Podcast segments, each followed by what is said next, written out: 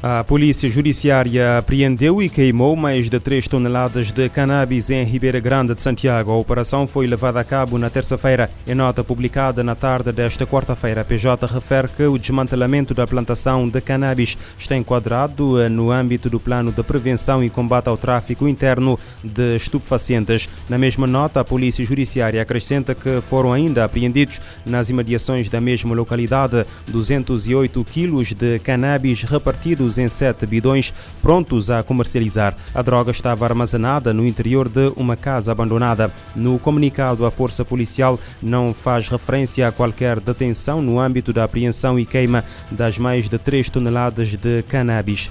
No Brasil, um homem de 42 anos foi preso suspeito de matar a esposa a facadas no bairro de Belo Horizonte. O crime foi cometido na manhã de terça-feira. Segundo a Polícia Militar Brasileira, foi o próprio marido quem acionou a polícia e falou sobre o crime. Ao chegar, ao, ao chegar eh, no local, os agentes encontraram Eliana Costa, de 42 anos, morta na casa de banho com ferimentos de faca. De acordo com o site de notícias da Globo G1, o marido da vítima estava na residência e foi detido em flagrante.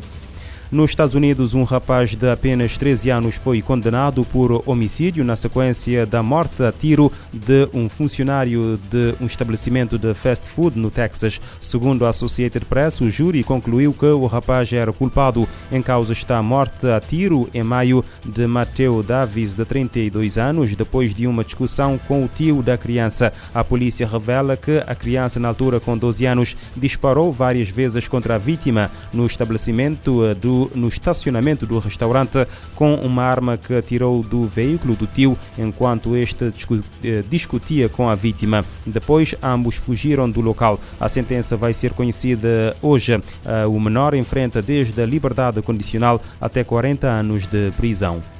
O mundo está a assistir com horror a um ciclo sobrecarregado de violência. Palavras que o secretário-geral das Nações Unidas, António Guterres, usou para descrever os acontecimentos dramáticos em Israel e em Gaza. Em conversa com jornalistas de quarta-feira em Nova York, o chefe das Nações Unidas disse estar em contato com líderes da região e pediu que usem a sua influência para impedir uma escalada das tensões.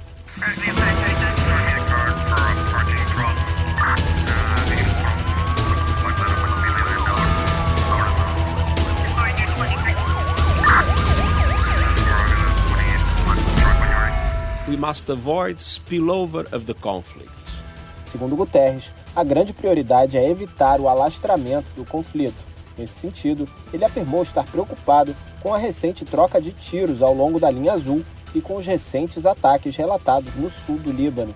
O líder da ONU fez um apelo à libertação imediata de todos os reféns israelenses detidos em Gaza.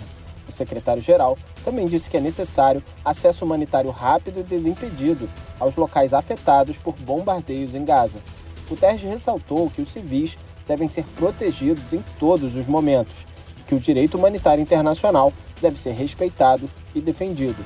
Cerca de 220 mil palestinos estão abrigados em 92 unidades da Agência da ONU para Refugiados Palestinos, UNRWA, em Gaza. O chefe das Nações Unidas sublinhou que as instalações da ONU e todos os hospitais, escolas e clínicas nunca devem ser visados. Ele disse que o pessoal das Nações Unidas está trabalhando incansavelmente para apoiar o povo de Gaza e lamentou profundamente que alguns deles tenham pagado o preço final. Desde 7 de outubro, 11 funcionários da UNRWA foram mortos na faixa de Gaza. Segundo a vice-diretora da agência em Gaza, Jennifer Austin, as vítimas são cinco professores, um ginecologista, um engenheiro, um conselheiro psicológico e três funcionários de apoio.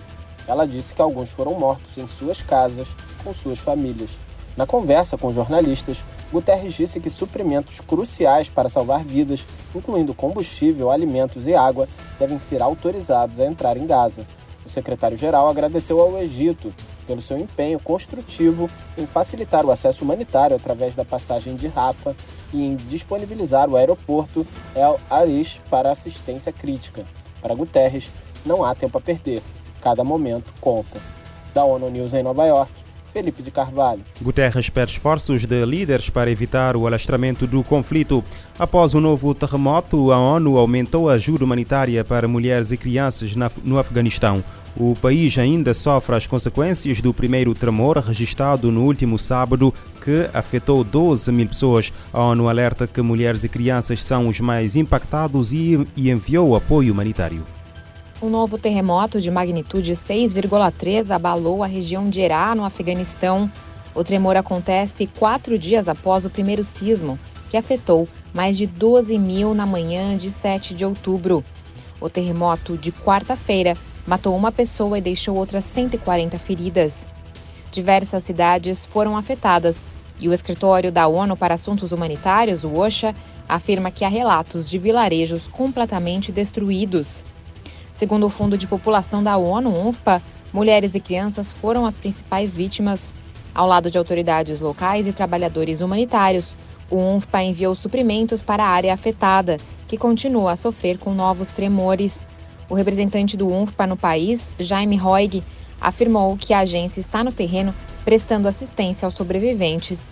No hospital local, muitas mulheres têm sido atendidas com cuidados maternos e apoio psicossocial. De acordo com a entidade, a maioria dos que morreram eram mulheres e crianças porque estavam em suas casas enquanto os homens estavam fora para trabalhar. Os deslocados estão abrigados em edifícios abandonados, locais improvisados e tendas, e em algumas áreas todas as casas foram destruídas pela catástrofe.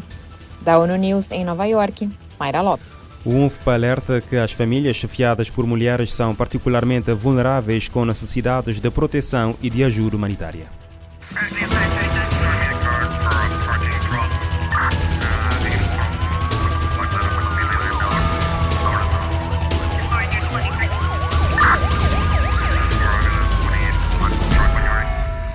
Este programa está disponível em formato podcast no Spotify e em radiomorabeza.cv.